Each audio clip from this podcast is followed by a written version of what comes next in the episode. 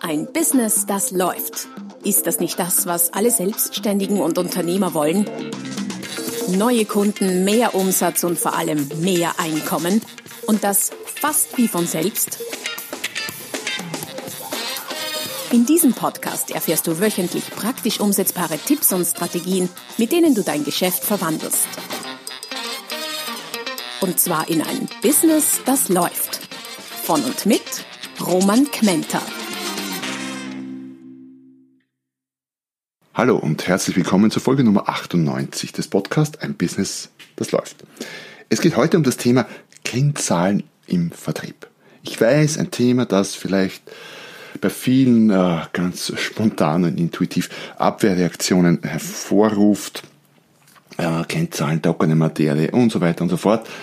Ähm, ich habe es mir zur Aufgabe gemacht, mit dem heutigen Podcast äh, euch das Thema Kennzahlen doch ein, ein Stückchen weit näher zu bringen.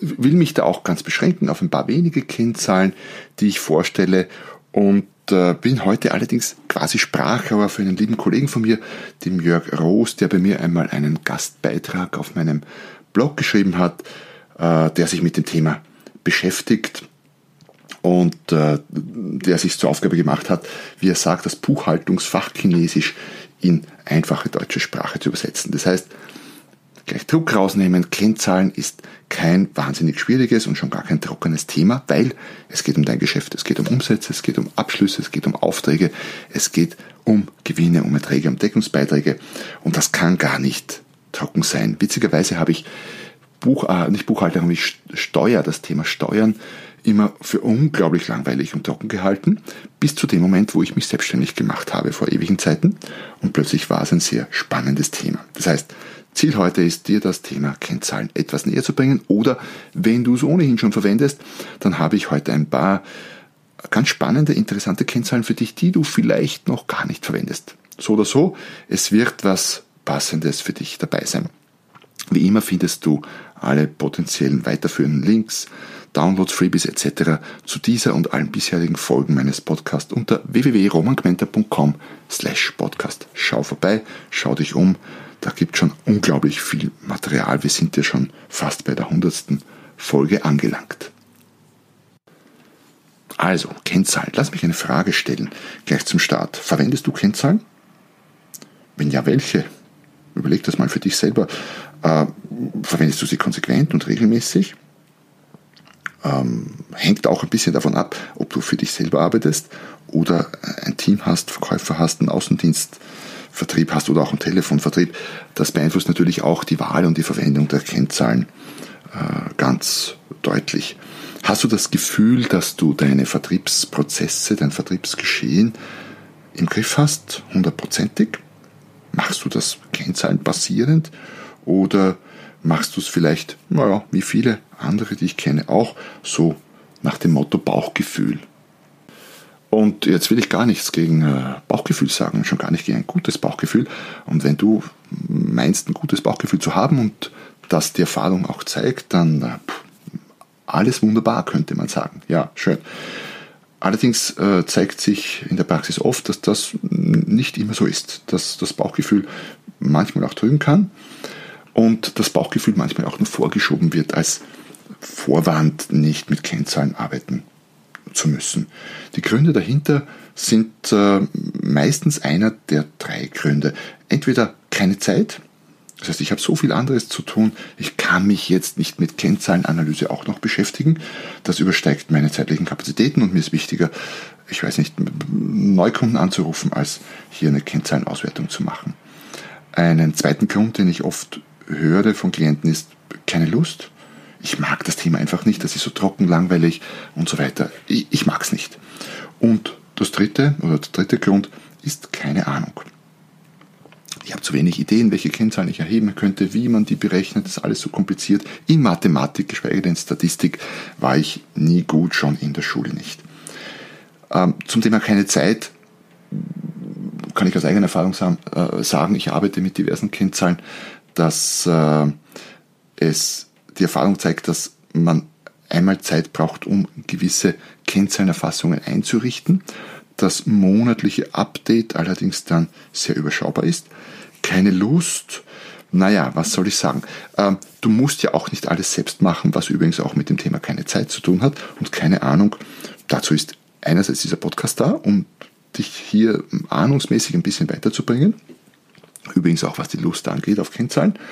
Und äh, andererseits kannst du natürlich äh, zwei und drei speziell oder keine Lust und eigentlich alle drei keine Zeit, keine Lust und keine Ahnung auch insofern überbrücken oder diese Vorwände insofern ausradieren, indem du das Thema Kennzahlen auslagerst. Aber Achtung, du weißt ja, ich bin ein großer Freund von Auslagern. Achtung, ich würde es erst dann auslagern, wenn du es selber mal gemacht hast.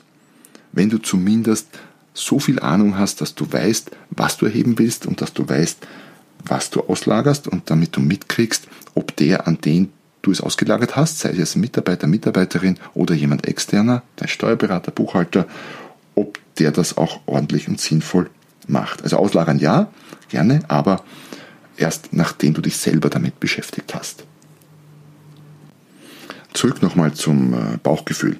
Bauchgefühl, wie gesagt, ist grundsätzlich was Gutes, allerdings auch wenn du in der Vergangenheit damit gut gefahren bist, heißt das nicht unbedingt, dass du auch in der Zukunft damit fährst. Also dieses Management bei Bauchgefühl. Warum nicht? Ähm, die Zeiten ändern sich, es ist alles viel schneller geworden, der Druck steigt in allen Bereichen, man hat weniger Zeit füreinander, auch Verkäufer mit Kunden hat weniger Zeit, entweder weil der Verkäufer unter großem Druck ist, weil du unter großem Zeitdruck bist und dich nicht äh, ewig lang zum Kaffee mit allen möglichen Kunden treffen kannst, oder auch weil der Kunde einfach die Zeit nicht hat. Der Preisdruck steigt, die, die, der Wettbewerb äh, ist enorm im Zunehmen in allen möglichen Branchen. Das heißt, das, worauf dein Bauchgefühl vielleicht in der Vergangenheit beruht hat und warum es gut funktioniert hat, nämlich weil du regelmäßig intensiven Austausch hattest mit deinen Kunden, kommt vielleicht mehr und mehr zu kurz. Ich kann es nicht beurteilen, musst es selber für dein Business checken. Aber ich habe für mein Business schon das Gefühl, dass ich früher mehr Zeit für Austausch hatte mit Kunden, als ich es heute habe. Liegt wahrscheinlich an mir und an Kunden. Und je weniger Austausch du hast, umso weniger Ideen und Sichtweisen und Feedback des Kunden kriegst du. Und das ist genau das, was dein Bauchgefühl auch nährt und füttert. Das heißt, je weniger du da an Input kriegst, umso ähm, mehr verhungert quasi dein Bauchgefühl. Es ist unterernährt, wenn man so, wenn man bei dieser Essmetapher bleiben möchte. Das heißt, du kannst dich möglicherweise dadurch nicht mehr so sehr auf dein Bauchgefühl verlassen, wie du es früher mal konntest. Jetzt mal eine Vermutung so in den Raum gestellt. Und selbst wenn du sagst, ja, mein Bauchgefühl ist immer noch gut und drückt mich nicht, naja, was spricht denn dagegen, das zusätzlich noch durch ein paar handfeste, konkrete Zahlen abzusichern. Das heißt, nicht statt dem Bauchgefühl Kennzahlen, das wäre der falsche Weg, sondern zusätzlich zu deinem Bauchgefühl auch ein paar Kennzahlen im Vertrieb zu verwenden. Und genau dafür habe ich dir heute ein paar konkrete Kennzahlen mitgebracht. Vielleicht auch ein paar, die nicht so, so ganz banal sind wie Umsatz oder Anzahl der Aufträge. Die sind schon wichtig und die würde ich in jedem Fall erfassen aber äh, es gibt durchaus Kennzahlen, die darüber hinausgehen und die sehr, sehr spannend und vor allem sehr profitabel für dein Geschäft sein könnten. Fünf habe ich mitgebracht, um äh, es nicht zu überstrapazieren. Natürlich gäbe es sehr, sehr viel mehr, aber ich glaube, fünf ist eine gute Anzahl. Wenn dann zwei, drei für dich interessant sind, dann ist schon sehr viel gewonnen. Kennzahl Nummer eins, die ich dir heute vorstellen möchte, ist das Pareto. Prinzip. Das kennst du wahrscheinlich, oder? Diese 80-20-Regel. Die gilt interessanterweise in fast allen Lebensbereichen. Nicht nur Business, sondern privat, e-, egal wo. Und umgelegt auf deine Kunden könnte das zum Beispiel bedeuten, dass du mit rund 20% deiner Kunden 80% deines Umsatzes machst. Das muss nicht genau 80-20 sein, es geht um die Tendenz. Das heißt, es könnte auch sein, dass du, ich habe schon Kunden erlebt, die machen mit, mit wahrscheinlich mit, mit 3% der Kunden 90% vom Umsatz. Egal wie das bei dir ist, ist eine interessante Kennzahl. Und nicht nur eine interessante, sondern eine enorm wichtige. Daher würde ich dich einladen, das für dich mal herauszufinden. Ähm, vor allem dann, wenn du es noch nie überlegt und nie gemacht hast, könnten die Ergebnisse überraschend sein. Damit stellst du nämlich nicht nur eine Zahl fest, sondern du kriegst auch eine Kundenliste raus aus der Analyse mit, von Kunden, mit denen du besonders viel Umsatz machst. Intuitiv wirst du schon wissen, aber mach es mal schwarz auf weiß. Und ganz klar, diese Kunden sind für deinen Unternehmenserfolg die wichtigsten. Logischerweise. Jetzt könnte es so sein, dass du oder deine Mitarbeiter mit diesen Kunden auch 80 Prozent deiner Zeit verbringst. Dann wäre das ja ganz okay. Wenn das auch die zeitintensiven Kunden sind, die auch viel Umsatz machen, dann passt die Welt, dann ist das ja in Ordnung. Nur ich stelle in der Praxis oft fest, dass das nicht der Fall ist. Dass es manchmal sogar das Gegenteil der Fall ist, nämlich die 20 Prozent oder die, äh, die 80 Prozent der Kunden, die 20 Prozent vom Umsatz machen, sind manchmal wesentlich zeitintensiver als ähm, die paar wenigen Kunden, die den vielen Umsatz machen. Oft ist sogar das Gegenteil der Fall bei den äh, Kunden, die viel Umsatz machen. Die sind manchmal zeitmäßig ganz pflegeleicht, brauchen ganz wenig Zeit, bringen viel Umsatz, währenddessen äh, oft Kleinstkunden wahnsinnig viel Zeit brauchen. Und gegen viel Zeit brauchen nochmal ist gar nichts zu sagen, wenn der Umsatz dem gegenübersteht. Aber wenn das Verhältnis braucht viel Zeit äh, und bringt wenig Umsatz, äh, nicht irgendwann in Zukunft ausgeglichen werden kann, dann äh, wäre das ein guter Aufhänger, um hier anzusetzen und Konsequenzen zu ziehen. Was meine ich mit Konsequenzen ziehen? Du kriegst aus dieser Analyse einfach eine Liste deiner Kunden gereiht nach äh, Umsatzgrößen und ordnest da in etwa, ich weiß, das mit der Zeiterfassung ist manchmal nicht so leicht, aber es da in etwa zu, wie, wie viel Zeit du mit den Kunden verbringst.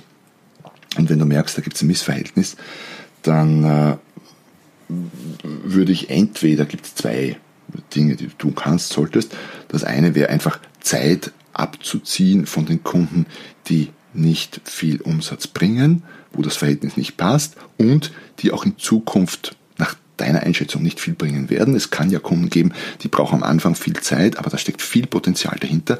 Die könnten in Zukunft groß werden. Aber sehr oft ist es so, dass ähm, sehr kleine Kunden sind, die sehr viel Zeit brauchen und wo auch die Chance, dass die irgendwann mal groß werden, sehr gering ist. Also das einschätzen und Zeit abziehen oder ähm, finale Schritt oder der extremste Schritt, und auch das kann Sinn machen, wäre es überhaupt, dich von gewissen Kunden zu trennen, um für dich oder deine Mitarbeiter mehr zeitliche Spielräume und Freiräume zu schaffen. Wie heißt so schön, erst schneiden, dann wachsen.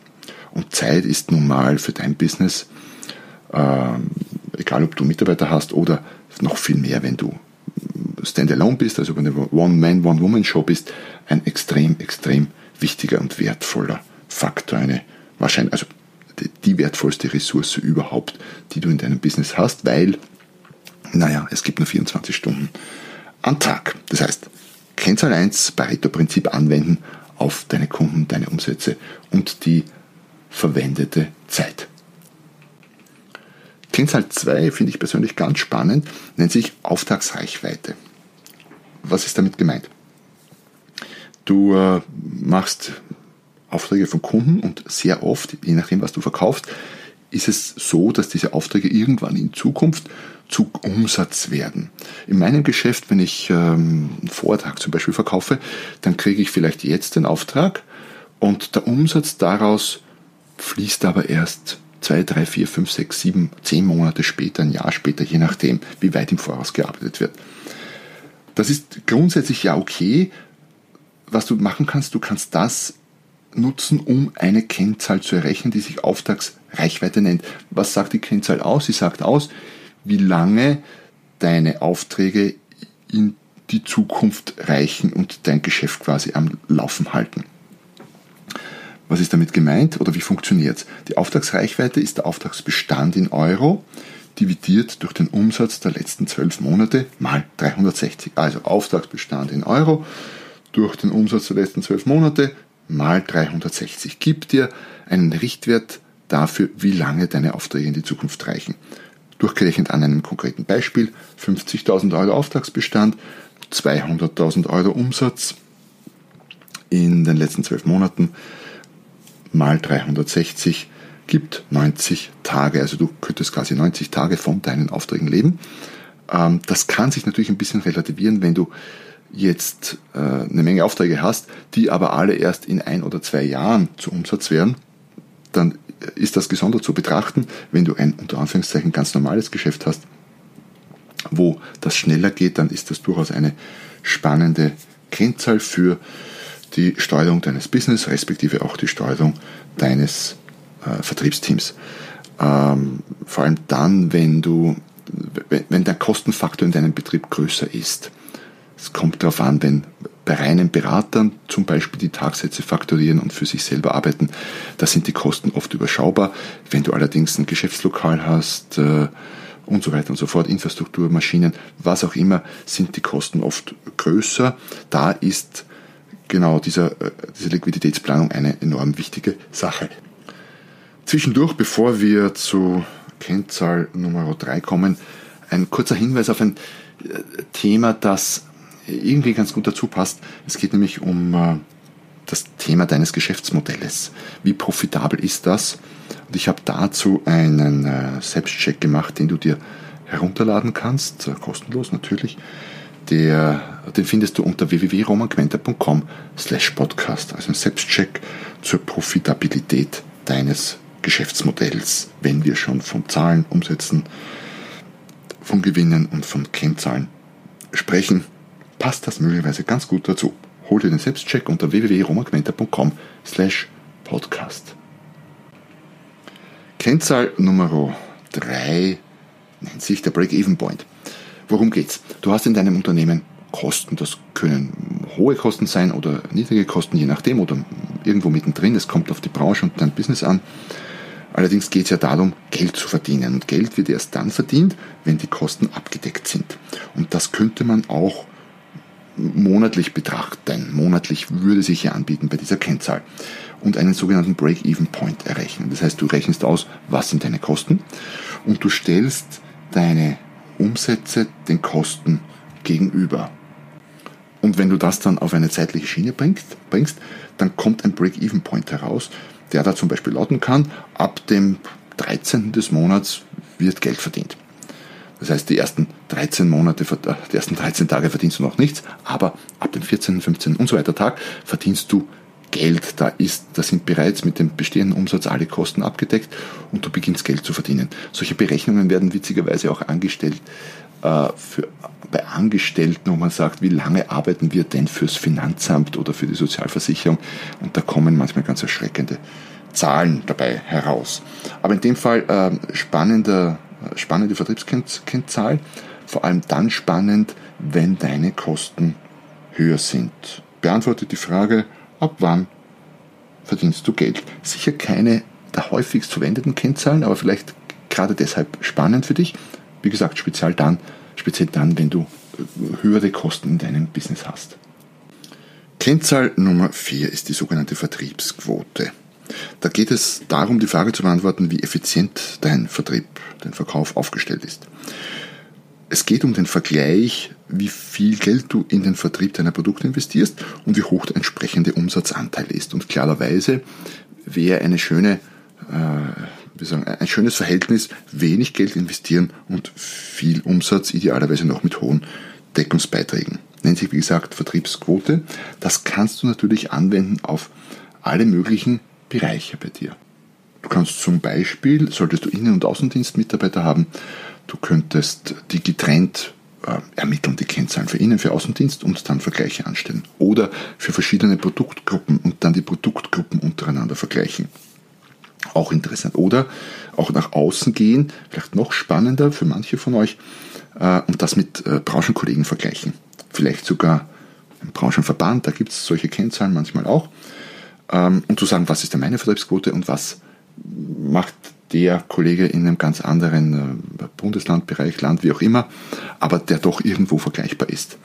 Gerade diese äh, Vergleiche der Kennzahlen gilt nicht nur für die Vertriebsquote, sondern auch für andere Kennzahlen, die du errechnest zwischen Unternehmen, sind oft sehr spannend, weil man dann eben Aha's hat und sagt, oh, der Kollege ist da aber in der Kennzahl viel besser und danach gleich daran gleich die Frage knüpfen kann. Und äh, wie macht er das? Was macht er? Also voneinander lernen bietet sich sehr, sehr an mit all diesen Kennzahlen, speziell eben auch mit der Vertriebsquote.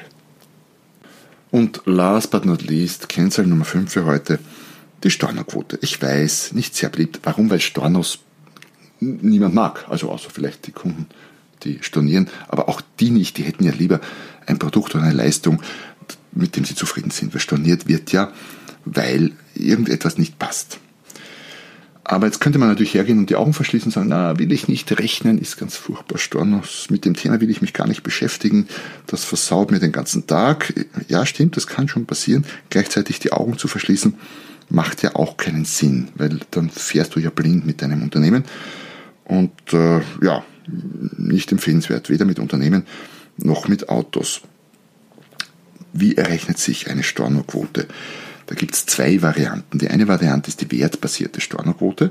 Da gehst du einfach her, nimmst die Summe der Stornos in Euro, dividierst sie durch den Umsatz in Euro im selben Zeitraum und erhältst eine Stornoquote in Prozent. Das heißt, 5000 Euro Stornos gegenüberstellen zu 100.000 Euro Umsatz gibt 5% Stornoquote. Ob das viel oder wenig ist, kann ich dir nicht sagen. Das hängt von deiner Branche ab, von deiner Historie, von Kollegen in der Branche und so weiter und so fort. Aber es ist zumindest mal eine Zahl, die du auch mit dir selber im Zeitablauf vergleichen kannst. Steigt die oder sinkt die? Eine zweite Variante der Stornoquote ist die äh, Anzahls- oder die mengenbasierte Stornoquote. Das heißt, du nimmst die Anzahl der Stornos auf die Anzahl der Käufe. Das könnte auch wieder auf zwei Varianten erfolgen, nämlich wirklich Stückzahlen bezogen oder ähm, Verkaufsfall bezogen. Das heißt, ich habe äh, zehn Abschlüsse gemacht in dem Bereich und einer hat storniert, dann wären es 10%. Oder ich habe 100 Stück verkauft in, an verschiedenste Kunden und äh, drei wurden storniert, drei Stück insgesamt, dann wären es 3%. Also je nachdem, welche Betrachtung für dich mehr Sinn macht. Und diese Stornoquote, selbst wenn du es nur mit dir selber vergleichst und die jedes Monat zum Beispiel erhebst, dann siehst du einen eine Kurve, wenn du magst. Wenn du es im Excel eingibst, ist eine Kurve rasch erstellt. Dann könntest du eine Kurve draus machen und sehen, wie sich die Stornoquote bei dir entwickelt. Und könntest so eventuellen Fehlentwicklungen in deinem Vertriebsprozess, in der Kommunikation mit, deiner, mit deinem Kunden, in dem, in dem Verhalten deiner Vertriebsmitarbeiter, sei es jetzt im Außendienst oder am Telefon, ähm, frühzeitig auf die Schliche kommen. Dazu ist die Stornoquote ein sehr, sehr gutes Tool, auch wenn es schmerzhaft ist. Ich weiß, jedes Storno schmerzt, aber dennoch macht es Sinn, diese Quote zu erheben. Und es macht natürlich in manchen Branchen extrem viel Sinn und in anderen Branchen weniger Sinn. Wo Stornoquoten standardmäßig sehr viel Sinn machen und auch viel erhoben werden, ist im Versicherungsbereich weil da Stornos offenbar häufiger sind als woanders. Und es gibt sicher Branchen, wo die Stornoquote gar keinen Sinn macht, weil es quasi nie Stornos gibt. Wenn du in so einer Branche bist oder du überhaupt, die Branche zwar nicht, aber wenn dein Unternehmen so aufgestellt ist, dass du nie Stornos hast, meine Glückwünsche, Hut ab, wunderbar, alles super, brauchst du die Stornoquote auch nicht zu erheben.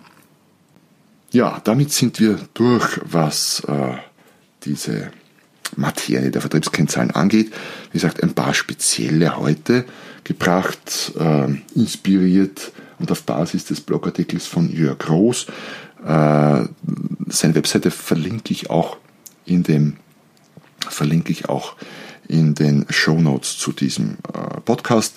Die findest du wie immer unter www.romanquenter.com slash podcast. Auf seiner Webseite wirst du dann auch noch fündig äh, zu allen möglichen anderen Themen rund um das äh, betriebliche, vertriebliche Rechnungswesen, aber eben nicht als trockene Materie, sondern sehr gut und pragmatisch, lockerflockig übersetzt. Schau vorbei beim Jörg, schau vorbei unter www.romangmenta.com slash podcast.